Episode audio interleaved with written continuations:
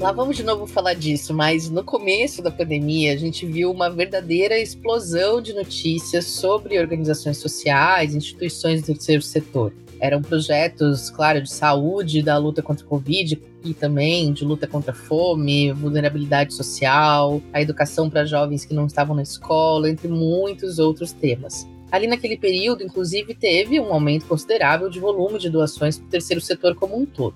Afinal, as pessoas foram fortemente tocadas e impactadas pela pandemia e pela comunicação sobre a pandemia, e surgiu um grande movimento de apoio ao próximo e às pessoas sem condições de sobreviver àquela crise. Sempre que acontecem grandes crises, na verdade, ou tragédias que demandam apoio humanitário, é comum que o terceiro setor ganhe mais destaque na mídia e que isso acabe gerando mais doações. Foi assim também num evento como o rompimento da barragem de Mariana, por exemplo, lá em 2015, ou agora recentemente com as chuvas no Recife. Só que essa cobertura acaba sendo pontual e muito em breve perde esse destaque, apesar dos problemas continuarem lá.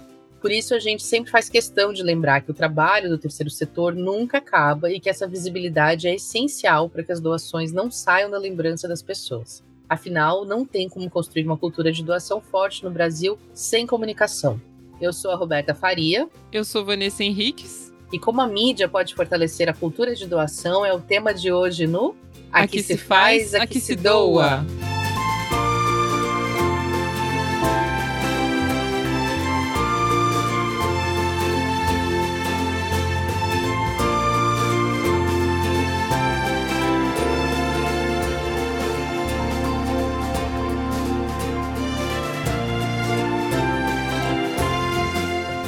Começando mais um Aqui Se Faz, Aqui Se Doa, o seu podcast semanal sobre cultura de doação produzido pelo Instituto MOL com o apoio do Movimento Bem Maior, da Morro do Conselho Participações e da Ambev e divulgação do Infomano. E o assunto de hoje é uma reivindicação antiga, mas também sempre atual, da gente que atua no terceiro setor, né, Vanessa, minha colega especial convidada de hoje, que também é jornalista. Pois é, Roberta. Tão importante que aqui no Instituto MOL, esse é o tema que a gente sempre faz questão de falar, né? De incentivar essa cobertura do terceiro setor em diferentes lugares da mídia, né? Então, a gente faz a nossa parte por aqui com esse podcast que já está chegando a 80 episódios. A gente acabou de lançar um guia de produtos sociais, né, que é uma publicação inédita de análise de produtos estilo compre e que a gente fala, que tem a venda no mercado brasileiro. A gente tem uma biblioteca cheia de dados, de pesquisas do setor, uma rede social intensa, sempre atualizada, enfim, a gente coloca muito conteúdo no ar até para mostrar o quanto tem coisa para falar nesse universo da cultura de doação. Isso tudo é muito importante, principalmente pensando no nosso objetivo final aqui, que é tornar a doação um assunto sobre o qual a gente fale abertamente, constantemente, seja na mesa de jantar, no bar, no trabalho, em redes sociais, no ponto de ônibus, no elevador promover a doação como um ato de cidadania, estratégico, político e não só assistencialista e emergencial, carregado de uma aura generosa. Não é uma questão moral, é uma questão ética. A doação, o trabalho das organizações da sociedade civil e a filantropia como um todo são temas super relevantes e que merecem mesmo estar nas manchetes dos cadernos de economia, do cotidiano ou de qualquer outro, na verdade. E esse esforço precisa ser não apenas das organizações sociais em mostrar à mídia a relevância dos seus trabalhos, mas também precisa que o outro lado, né, que a mídia, como as empresas de comunicação estejam atentas ao que está acontecendo nesse universo que é de interesse público. Exato, Roberta. E o impacto da cobertura da mídia no trabalho realizado pelo terceiro setor foi tema de um estudo da ANDI, publicado em 2015, que mostrou que durante um período de seis anos os jornais deram mais menções positivas do que negativas para as organizações do terceiro setor.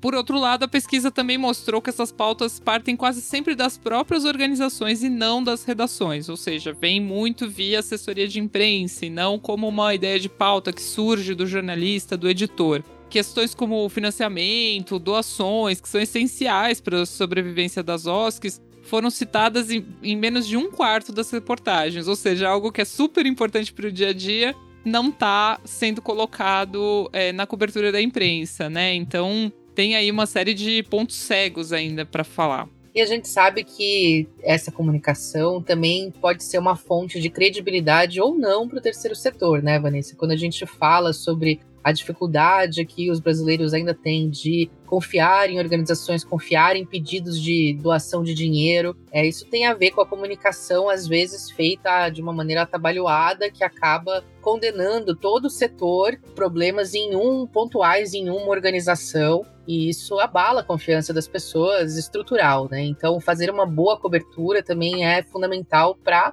conseguir trazer uma confiança geral no trabalho que o terceiro setor faz por toda a sociedade. Mas além de todas essas informações e dados que a gente trouxe, o impacto da mídia nos assuntos discutidos no dia a dia, não só para o terceiro setor, mas para qualquer assunto, é um tema que vem sendo estudado há muitas décadas pela academia. Aliás, você já ouviu falar em agenda setting? Isso é da minha época de aula de semiótica da faculdade. Vamos ouvir o que a Rafa nos conta sobre isso.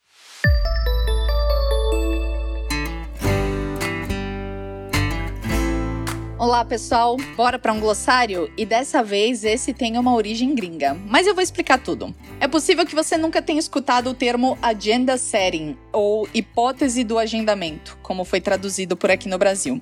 Essa hipótese do agendamento foi formulada lá na década de 1970 por dois pesquisadores americanos, chamados Maxwell McCombs e Donald Shaw. E a ideia é uma das mais pesquisadas e debatidas no meio jornalístico ao longo do último meio século. Basicamente, o conceito é o seguinte: quanto mais destaque um assunto ganha na cobertura jornalística, na TV, jornais, revistas, na internet, mais o público considera esse tema importante e quer falar sobre ele. Vamos dizer, por exemplo, que um determinado jornal publica todos os dias sobre mortes no trânsito, e sempre com grande destaque, lá nas primeiras páginas ou até nas manchetes.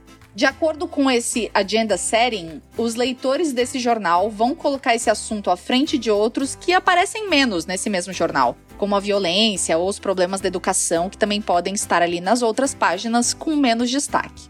Parece simples, né? Aliás, vale lembrar que essa teoria toda não diz que a mídia determina o que as pessoas pensam sobre os temas. Ela só influencia a vontade das pessoas de discutir e de dar opiniões sobre algum assunto, que muitas vezes podem até ser contrárias às de um determinado veículo de mídia e ao que ele publica.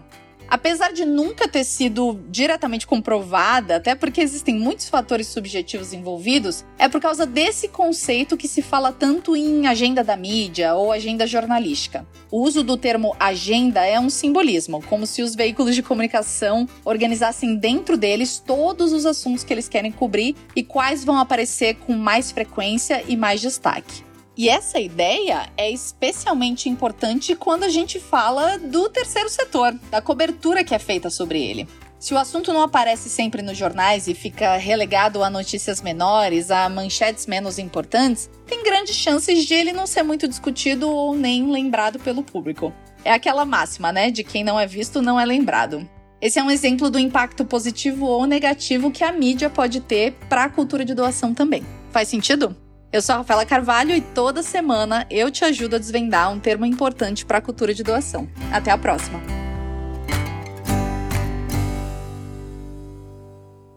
Valeu, Rafa, mais uma vez trazendo informação quentinha e precisa aqui pra gente. E para quem ainda não estava convencido sobre o poder do jornalismo para pautar o debate público, esse é um termo que vale a pena conhecer. Sem dúvida, e a Rafa também é jornalista, né, nessa equipe cheia de jornalistas do Instituto MOL.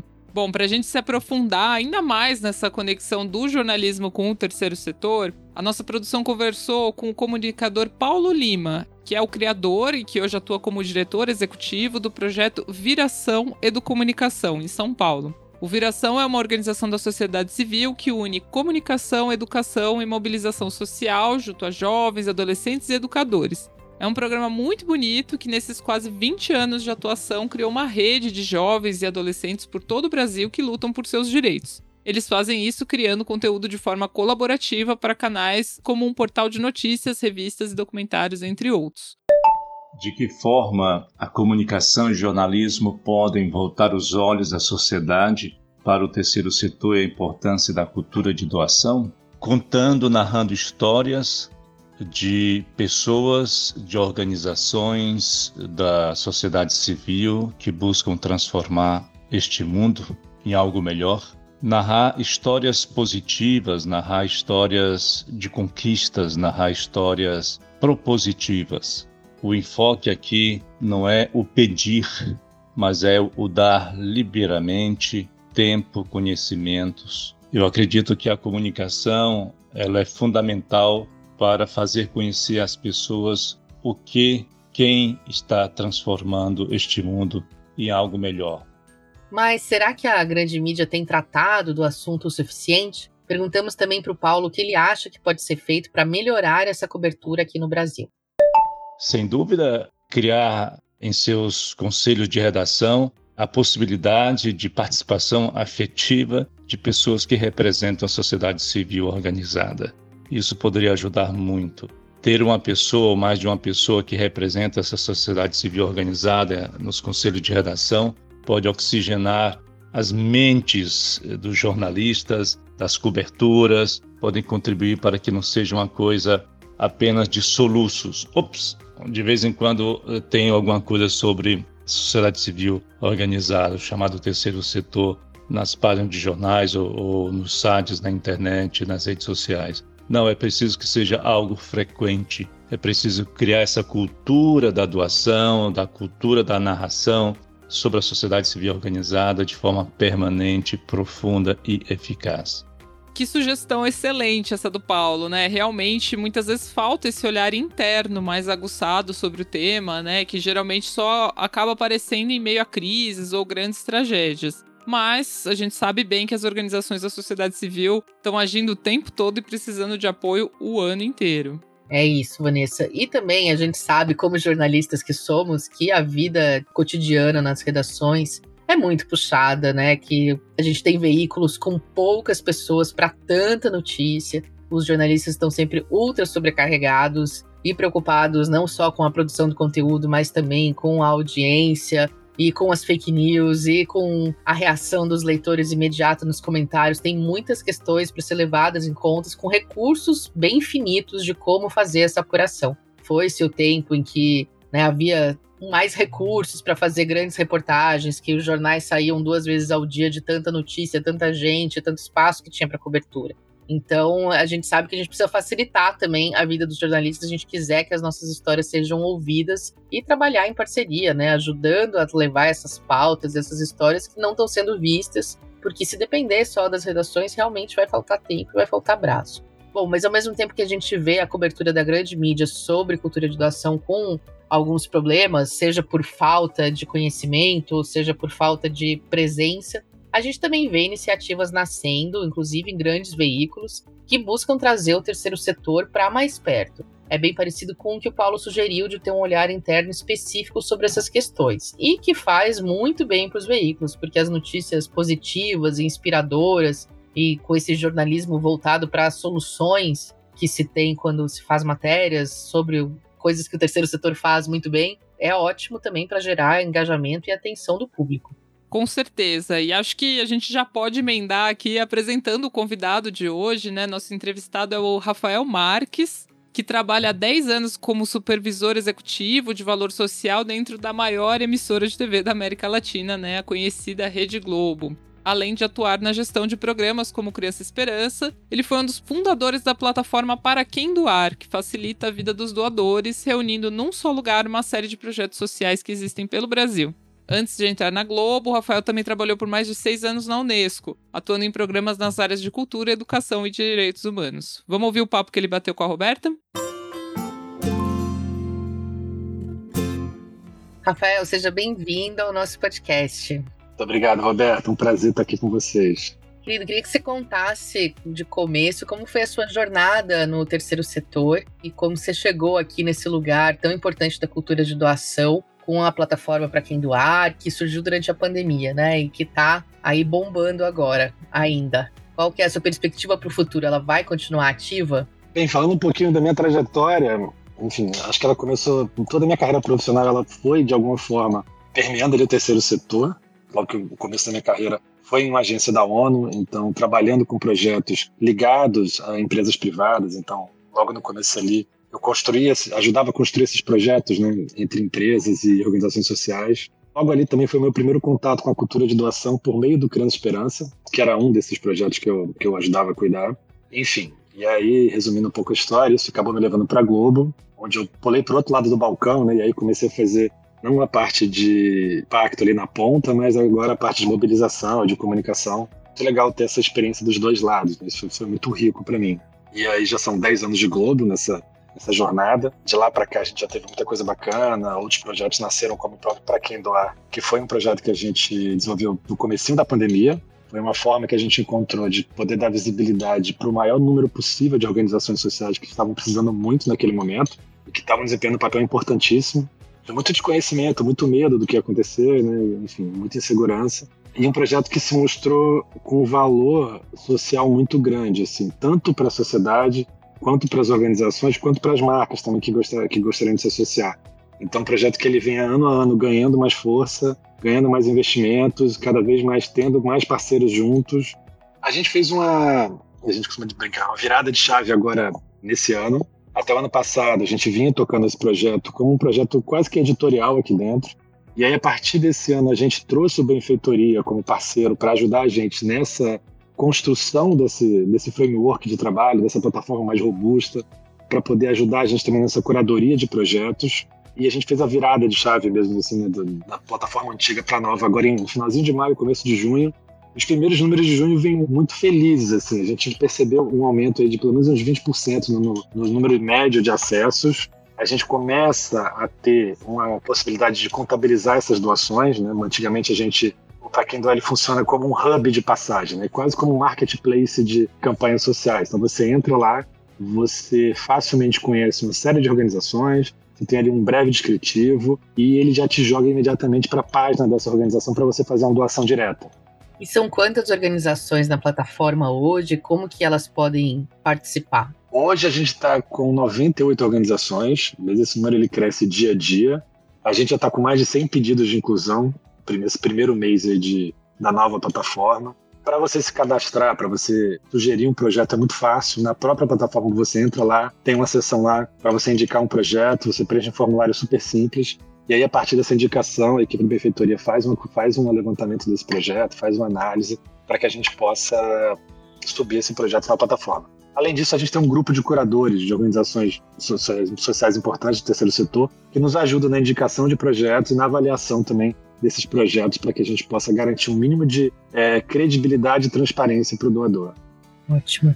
E, Rafael, como você falou aí, esse conceito de transmídia que a gente usa na comunicação está presente aí tanto no Para Quem Doar, quanto na campanha desse ano, né, e dos anos anteriores do Criança Esperança, que é essa união, né, de forças da comunicação em todas as plataformas, TV, o digital, o editorial, enfim, tudo tem uma grande potencial de mobilizar a sociedade em torno da cultura de doação, em torno desses temas sociais. E os dois projetos, né, tanto para quem doar quanto Criança Esperança, têm canais de conteúdo muito bem atualizados, com muita reportagem, conteúdos em vídeo, presença forte nas redes sociais. Eu queria saber como é feito esse trabalho. Vocês têm uma equipe só para isso ou vocês pautam os veículos, né, as plataformas dentro da Globo para que façam essa cobertura? A gente sabe que a área social tem muitos conteúdos sensíveis, que precisa ter um conhecimento de causa às vezes para escrever e uma grande responsabilidade, né, em transmitir esses temas. Então, conta pra gente como que vocês lidam isso, como isso é estruturado dentro da Globo. Essa é uma parte muito, muito interessante de contar, porque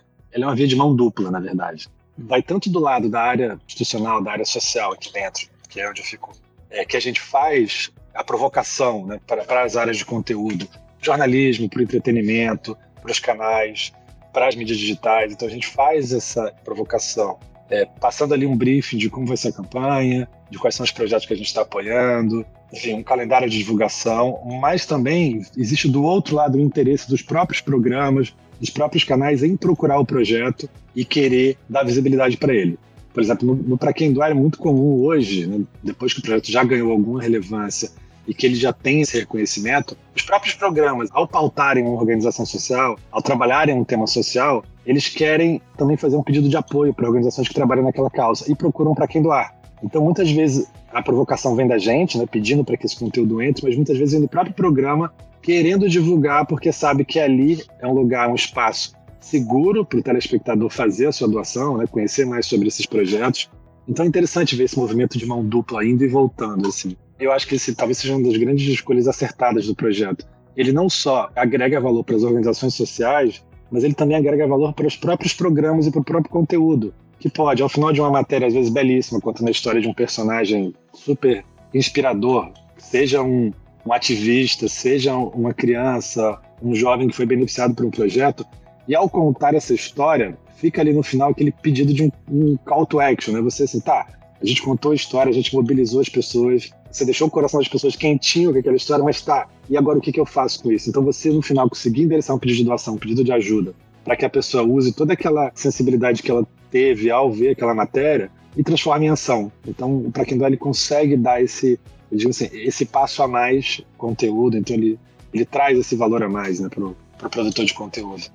Rafael, você tem ideia de volume assim de conteúdo produzido para esses canais por ano? São quantas histórias que vocês contam? E eu queria te perguntar também se você tem casos é, que mostram o impacto disso, porque eu imagino que seja assim, né? Você vê uma história emocionante, como você falou, o número de doações para aquela organização deve subir imediatamente. Como que é a sua experiência nisso?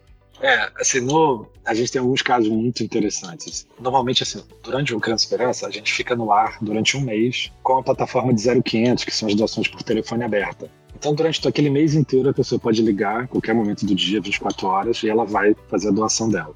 E a gente tem, a gente junto com as operadoras de telefonia, a gente tem um sistema onde a gente, onde a gente acompanha minuto a minuto como que essas doações estão se comportando. Então a gente consegue ver sempre que um conteúdo vai ao ar, qual o impacto disso nas doações. E é muito curioso a gente ver isso assim.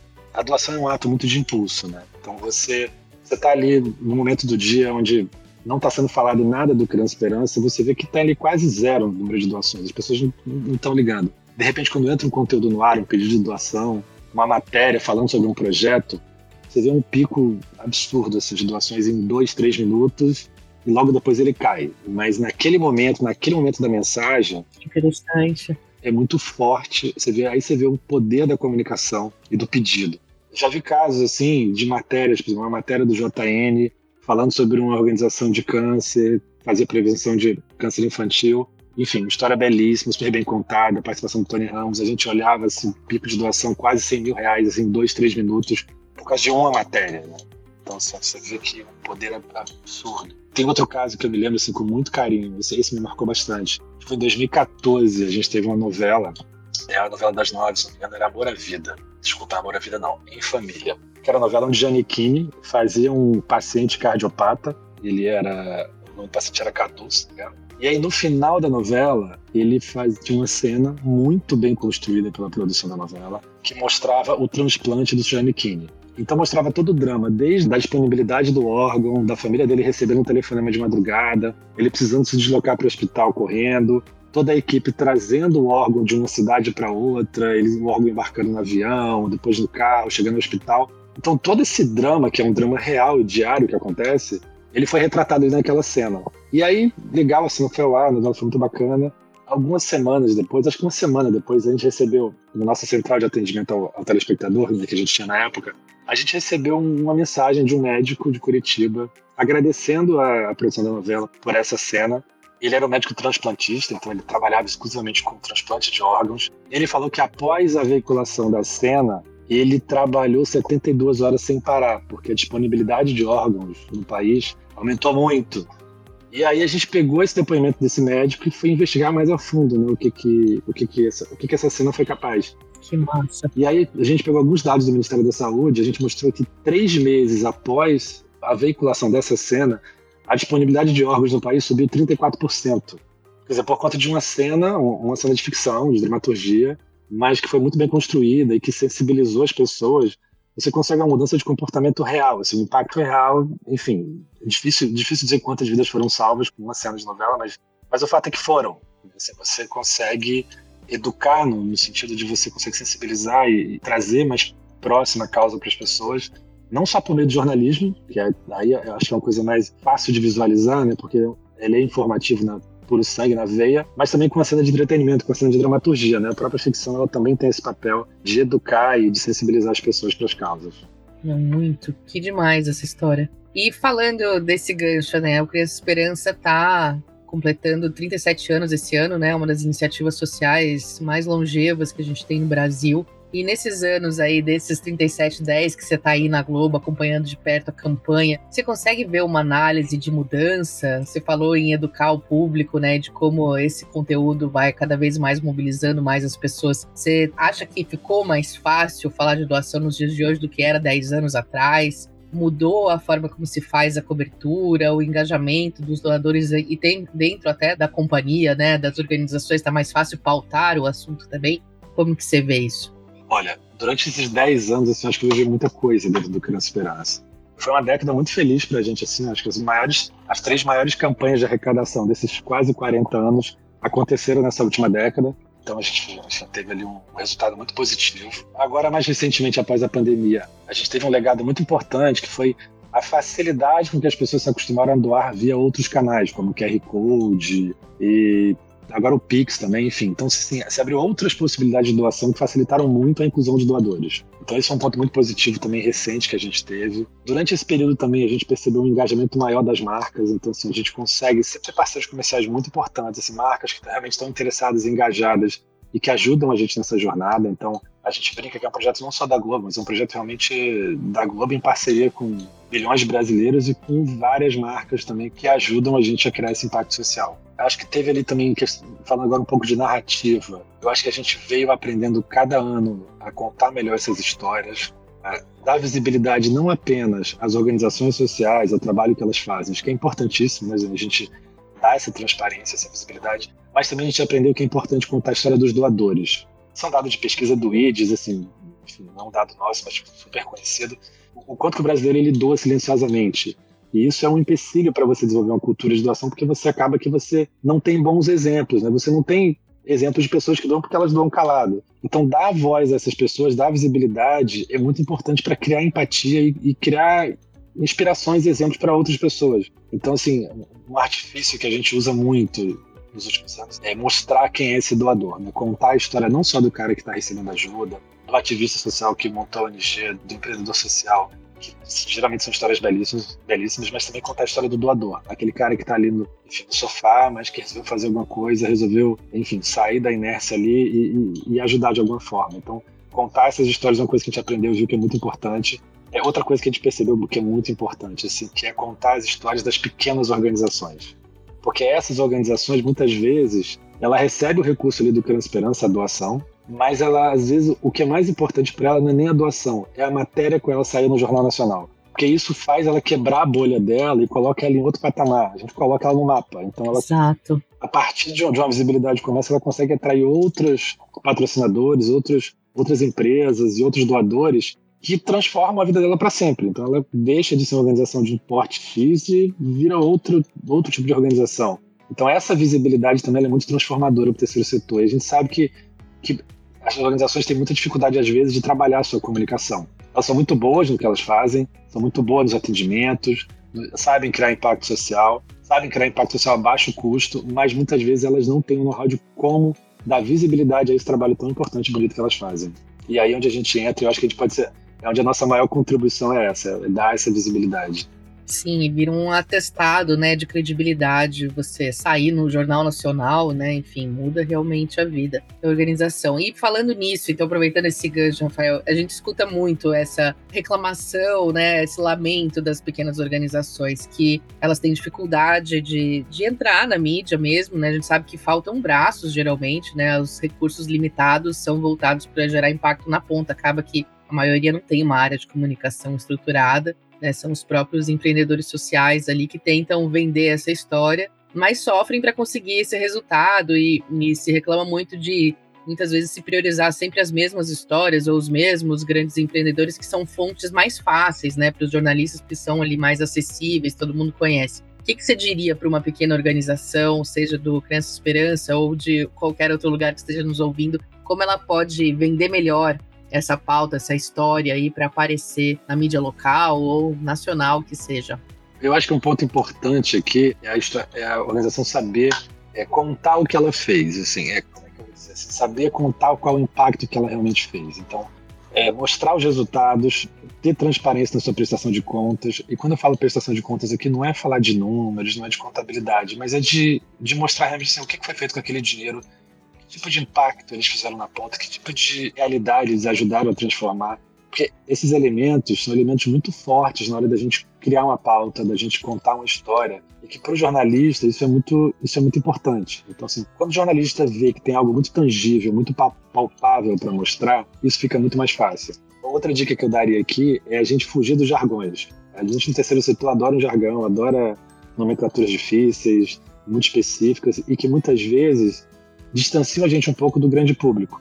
Então, simplificar essa comunicação, trazê-la para um lugar mais conhecido, mais lugar comum, mais para as rodas de conversa, isso é importante também. Então, também se policiar um pouco nesse, nessa nomenclatura que é utilizada, para poder atingir um público maior, um público mais abrangente, ser um pouco mais democrático nessa comunicação. E também, assim, procurar organizações que já fazem esse trabalho, já, já olham pequeno empreendedor social, por exemplo, o próprio Criança Esperança, onde tem um trabalho fantástico de fazer seleção de projetos não só nas capitais, mas também no interior do país olhar para aquelas pequenas organizações que estão começando e que precisam ali serem alavancadas ainda. O próprio Para Quem também é uma plataforma que ela, ela é muito democrática e que ela procura também dar visibilidade às pequenas organizações. Você tem plataformas de crowdfunding como o próprio Benfeitoria, que não só dão visibilidade para pequenas organizações, como ajudam elas, ensinam elas a fazer sua campanha de comunicação.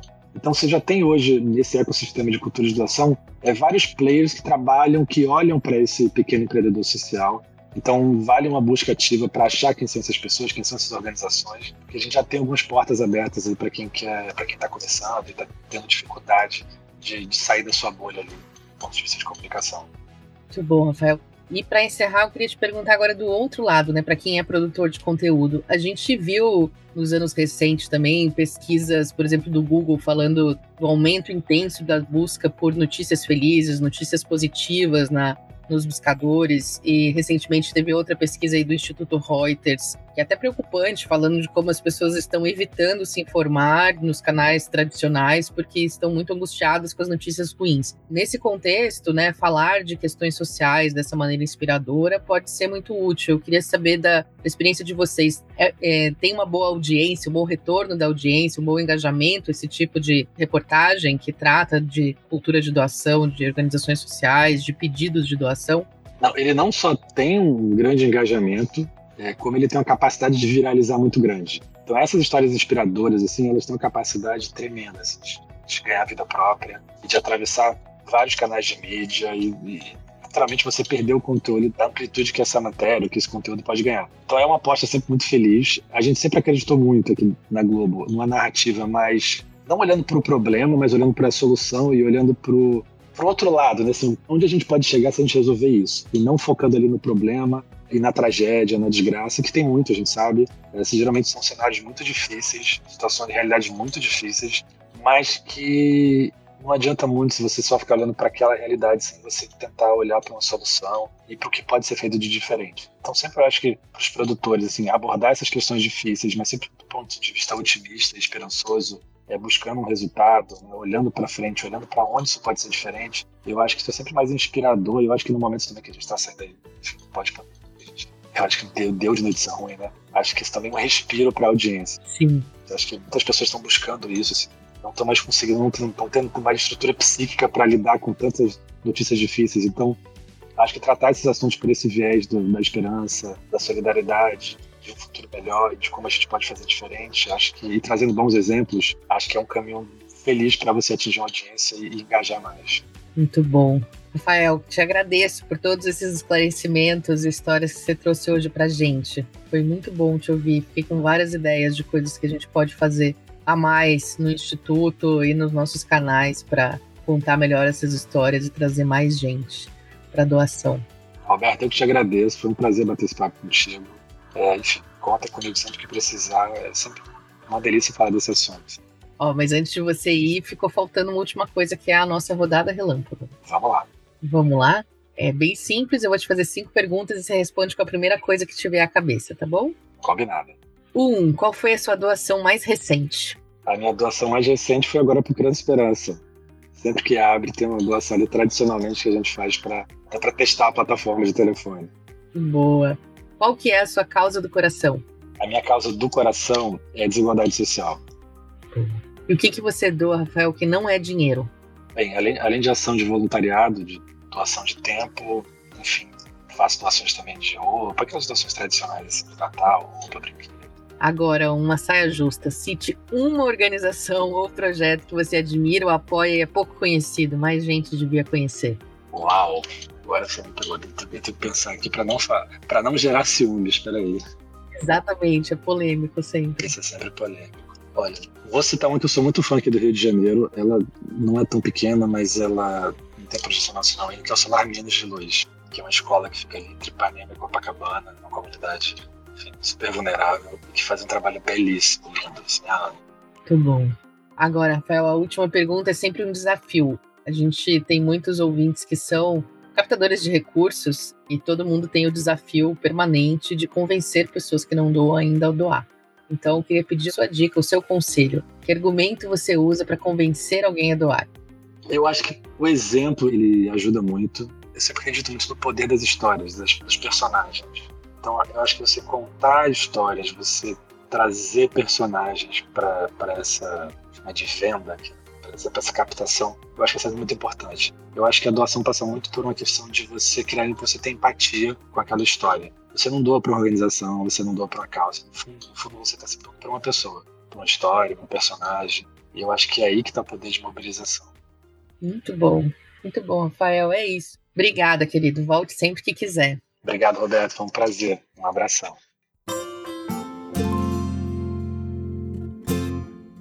Muito bom esse papo, Roberta. E, bom, uma das possibilidades dentro da cultura de doação que também podem ser exploradas e muito bem exploradas na mídia são os produtos sociais. Você acredita que tem gente que ainda não conhece o que é isso? Pois é, Vanessa, mas se depender das dicas da Duda Schneider, logo logo todo mundo vai ter um produto social para chamar de seu. Duda, diga lá qual a novidade você trouxe hoje pra gente no Merchando Bem.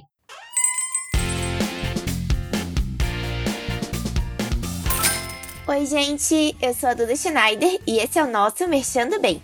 Hoje eu trago a dica dos produtos da Creamy, uma marca de dermocosméticos cruelty-free, ou seja, que não testa seus produtos em animais, e também vegan friendly, além de ter suas embalagens recicláveis e certificadas pela Eu Reciclo. A venda dos produtos gera doações para diferentes instituições que podem ser escolhidas pelo consumidor na hora de finalizar a compra no e-commerce. Até o momento já foram doados mais de 170 mil reais gerando impacto positivo a mais de 40 ONGs por meio do movimento Quem Transforma, que conecta marcas e instituições. Para conhecer os produtos da Creamy e garantir o seu, acesse www.creamy.com.br. Espero que tenham gostado e até a próxima! Roberto, infelizmente o programa já está terminando, né? Mas acho que hoje a gente conseguiu explorar muito bem essa importância da mídia para fortalecer a cultura de doação no Brasil, né? A gente começou com essa reflexão do Paulo Lima, né, sobre como a gente coloca isso dentro da redação, e o Rafael veio aí com um exemplo super bacana de como isso funciona na prática, numa grande empresa de mídia e que tem efeitos incríveis. Sim, vale a gente destacar, mais uma vez, a responsabilidade da mídia no fortalecimento do trabalho das OSCs, né, do terceiro setor. Nos últimos anos, as organizações da sociedade civil têm sido alvo constante de fake news que muitas vezes afetam a reputação do terceiro setor como um todo. A gente já falou disso várias vezes aqui no programa. Basta uma rápida pesquisa em portais como Fato ou Fake do G1 também é do Grupo Globo, né, ou a Lupa do UOL, que denunciam fake news para encontrar várias notícias absurdas sobre o terceiro setor. Tem uma recente que dizia que o exército tinha apreendido ouro pertencente a ONGs da Amazônia. ONGs da Amazônia são uma,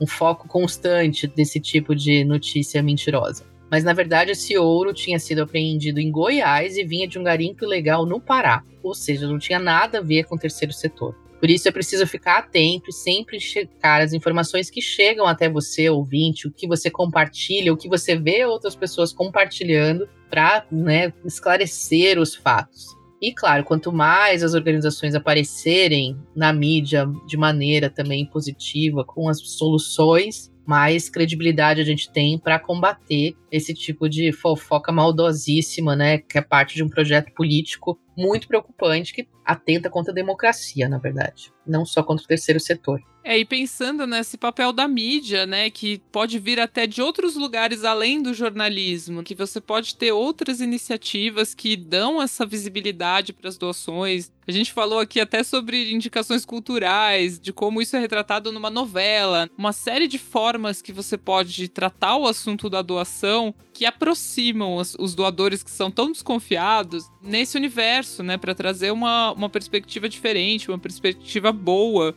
e que abre aí a, a, cabeça das pessoas, né? Faz com que elas conheçam o trabalho tão incrível que é feito no, no terceiro setor brasileiro, enfim, em outros países. Vanessa, eu vou complementar com uma dica aí para o terceiro setor, porque nas publicações da editora MOL e na nossa central de impacto, a gente conta histórias de muitas organizações e empreendedores sociais, projetos sociais no Brasil inteiro, e um problema recorrente que a gente percebe é que muitas vezes as organizações, os empreendedores, enfim, quem está falando sobre a causa, parte do princípio que todo mundo entende já a importância daquele problema. E isso acaba afastando tanto o jornalista quanto o leitor ali, a audiência, assim, né? Porque para você, que é o empreendedor social, talvez o assunto da educação pública seja o mais importante do mundo e você tenha mil fatos e dados na sua cabeça, mas para mim, que não tem uma relação direta com o tema, que sou jornalista ele começando a entender essa pauta, isso não vai me afetar e talvez eu não consiga enxergar a importância dessa notícia se você não me explicar melhor por que, que isso é tão relevante. Então, um exercício que eu acho que vale sempre fazer é pensar como você conta sobre a sua causa, sobre esse problema que você está tentando resolver, sobre o seu projeto social, como se fosse alguém que está ouvindo pela primeira vez, como se você fosse contar isso para uma criança, sabe? Como que você explicaria isso? Para tentar ser o mais acessível e mais didático possível, porque isso vai ajudar as pessoas, mais pessoas, sejam jornalistas, produtores de conteúdo, possíveis grandes doadores, empresas parceiras, a entender a importância daquilo que você está fazendo. Outra questão que vale para todo mundo é estudar mesmo sobre storytelling, né? Que é essa maneira como se contam histórias. Tem um monte de curso online, recursos online para você aprender a fazer isso, a montar essa história de uma maneira que seja comovente. Isso é da humanidade. Nós amamos histórias enquanto seres humanos. Então, quando uma história é bem contada, ela tem muito mais chance de ser lembrada. E por último, eu ainda diria que, assim, sempre leve em conta o fator humano, assim, né? As histórias geram mais empatia, como o Rafael falou, quando elas são baseadas na história de alguém, assim, né? E às vezes as organizações sofrem para escolher, assim, esse personagem porque Claro que o trabalho do terceiro setor é coletivo, o trabalho da organização é feito por dezenas, centenas, milhares, às vezes, de pessoas. Então, escolher uma só para ser porta-voz ou para ser um representante daquele assunto pode parecer injusto, mas se você perde essa uma pessoa que pode gerar esse relacionamento, esse reconhecimento, essa representatividade e fala só em nome da organização inteira que há um, algo que a gente não consegue enxergar como humano, né? Uma instituição é distante, acaba afastando. Então, ficam aí essas minhas dicas. Explique de maneira acessível, traga um personagem emocionante, real, que comprove, seja um exemplo daquilo que você está falando e estude storytelling para aprender a contar essa história. Isso é algo que todo mundo pode fazer e que depois pode te ajudar no discurso de vendas para doação, na construção de um release para contar de um projeto, ou mesmo quando você for dar uma entrevista aí para um repórter. Essas são as minhas recomendações calorosas. Bom, e as suas recomendações me deram vontade de dar um pequeno spoiler aqui, que não é tão spoiler, porque ele já tá ali de alguma forma no nosso site, que o Instituto MOL tá criando um curso, já tá quase pronto, tá quase saindo do forno, um curso de jornalismo para a solidariedade, ou seja, essas dicas da Roberta ampliadas, né? Um curso online gratuito para jornalistas, para assessores, para quem trabalha com comunicação, para quem quer saber mais sobre o terceiro setor, o que, que acontece nele, quais são as pautas que você pode trazer, muito diferente do que a gente já está acostumado a ver aí todo tempo, ah, a doação no Natal, a cartinha do Papai Noel, né, ou a doação sempre ligado muito a, a, motivos religiosos ou emergências, né, doar um cobertor na campanha do agasalho, né, e a doação é muito mais do que isso. Então a gente criou um curso completo para comunicadores entenderem e encontrarem novas pautas, novos caminhos de pauta que a gente está chamando e trazer a dimensão humana para o centro, assim, como você colocou, Roberta, trazer a história que é o que vai comover, que é o que vai mover as pessoas. Tá ficando muito legal. Ah, eu tô animadíssima com isso. Esse projeto é demais. E, enfim, todo mundo fala, ai ah, meu Deus, um curso, quando que eu vou ter tempo de fazer isso? Mas, gente, a gente fez um curso muito condensado, perfeito, que em duas horas você vai chegar lá, tem seis videoaulas, tem um monte de material complementar, tem lista de fonte, ideias de pautas para todos os dias do ano. Enfim, com esse curso a gente quer ampliar a cobertura sobre o assunto para ter mais qualidade, mais criatividade, mais diversidade, que é muito importante serve para mídias nacionais ou locais, ou para qualquer pessoa que é produtor de conteúdo. Outro dia eu vi esse dado, Vanessa, tem 500 mil pessoas que se consideram, são consideradas influencers no Brasil, é o mesmo número de médicos. São todos porta-vozes, de alguma maneira, produtores de conteúdo, comunicadores que também serão bem-vindos nesse curso. E o mais legal é que aí depois do curso, esse é o momento auge, a gente vai lançar o primeiro prêmio Molde Jornalismo para Solidariedade, que vai reconhecer e premiar o trabalho de profissionais e estudantes de jornalismo que contribuem para fortalecer a cultura de doação, a solidariedade e a atuação das organizações da sociedade civil. Para concorrer ao prêmio, vai ser preciso ter feito curso e ter publicado uma reportagem ao longo desse ano de 2022 dentro do tema. A gente tem várias categorias, tem para áudio, tem para foto, tem para mídia impressa, tem para vídeo, prêmio em dinheiro, vai ser um sucesso esse prêmio. A gente quer também com isso incentivar que mais veículos e mais comunicadores produzam conteúdo sobre o assunto. É só acompanhar as nossas redes sociais, né? O arroba Instituto Mol no Instagram e no LinkedIn, que a gente vai publicar todas as novidades sobre datas, enfim, para vocês acompanharem essa chamada incrível, tanto do curso quanto do prêmio. E é isso, gente. Por hoje é só. Nosso papo continua lá nas redes. Segue a gente, arroba Instituto Mol. E semana que vem estamos de volta. Tá quase acabando a temporada, não perde. Esse podcast é uma produção do Instituto MOL, com apoio do Movimento Bem Maior, da Morro do Conselho Participações e da Ambev. A produção é de Leonardo Neiva, o roteiro final e a direção são de Vanessa Henriques e Ana Ju Rodrigues, e o design da Glaucia Ribeiro, todas do Instituto MOL. As colunas são de Rafaela Carvalho, da Duda Schneider, da editora MOL. A edição de som é do Bicho de Goiaba Podcasts. Até mais! Até mais!